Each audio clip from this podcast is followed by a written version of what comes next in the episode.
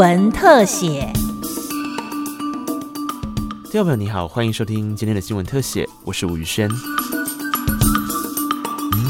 科技部在十年前推动了一个叫做“萌芽计划”的内容。这个计划就跟名称一样，希望能够把具前瞻性的学术研究慢慢培养成大树，让它能够开枝散叶。这当中包含了找到商转的机会，以及开创新创团队。十年来，已经有超过七十三家以学术前瞻科技成立的新创公司，累积超过二十五亿的民间资金投入。科技部长吴正中说：“那十年啊，大家发现说，我们事实上学校。”有很多这个成果，那我想这个也是刚开始。我们以后呢，应该是学校的研究的最后一里路，应该是对社会的贡献、对产业的贡献，是一个终点。不过，其实，在萌芽计划还没有萌芽之前，它的前身叫做台湾学术里程与科技前瞻计划。这是在民国九十六年的时候，由当时科技部前身国科会的主委，也是大家所熟知的前副总统大人哥陈建仁，以及当时的副主委吴正中，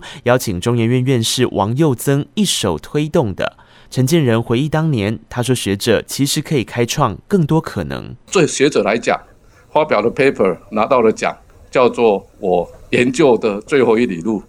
但是呢，对于整个对人类福祉的增进来讲，这是研究的第一里路。有很多的团队的同仁，实际上他们在啊科学研究上做得很好，可是他们还想到说，这个好的科学研究怎么样把它转译，或者怎么样让萌芽，然后呢，再啊创造出一些更有创新的产业，对人类的福祉有很好的帮忙。科技部回顾这十年的成果，其实包含非常多的领域，像是纳米材料、精准医疗、农业、半导体到太空领域，甚至目前的 COVID-19 疫情，提供了台湾多项产业升级所需要的关键技术。例如，台大化学系牟中原院士团队，透过高生物相容性的中孔洞二氧化系纳米粒子来装载抗癌药物，让过往药物递送的问题能够解决。就是这材料本身不是药，材料本身的 antimetastasis 是呃抗转移，呃癌症的死亡啊百分之八九十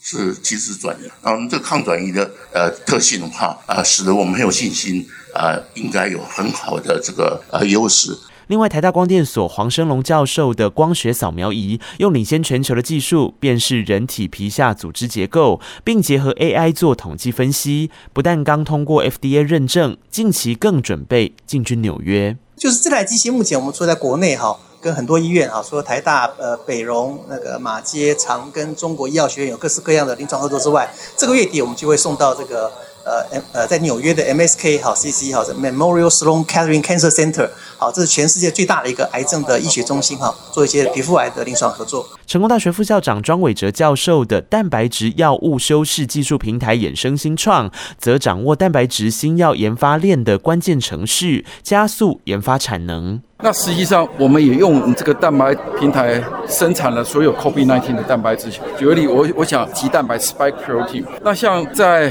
COVID-19 里头，就是我们称之为叫 SARS-CoV-2 里头，有二十七个蛋白质，我们大部分都表现出来。所以说，实际上台湾在表现这些蛋白质，就是做疫苗、做检测，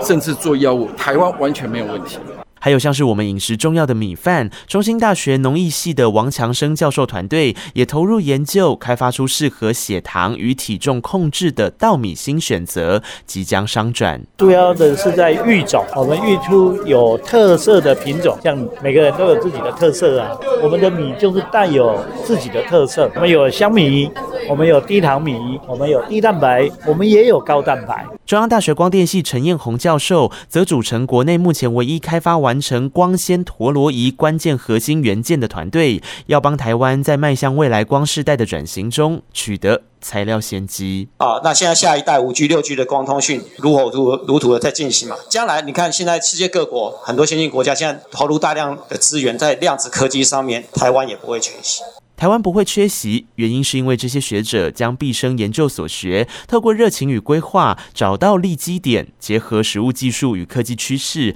让科研成果能够走进市场，将基础研究发挥出更多价值。以上新闻特写受金广新闻科记者吴宇轩采访直播，谢谢您的收听，我们再会。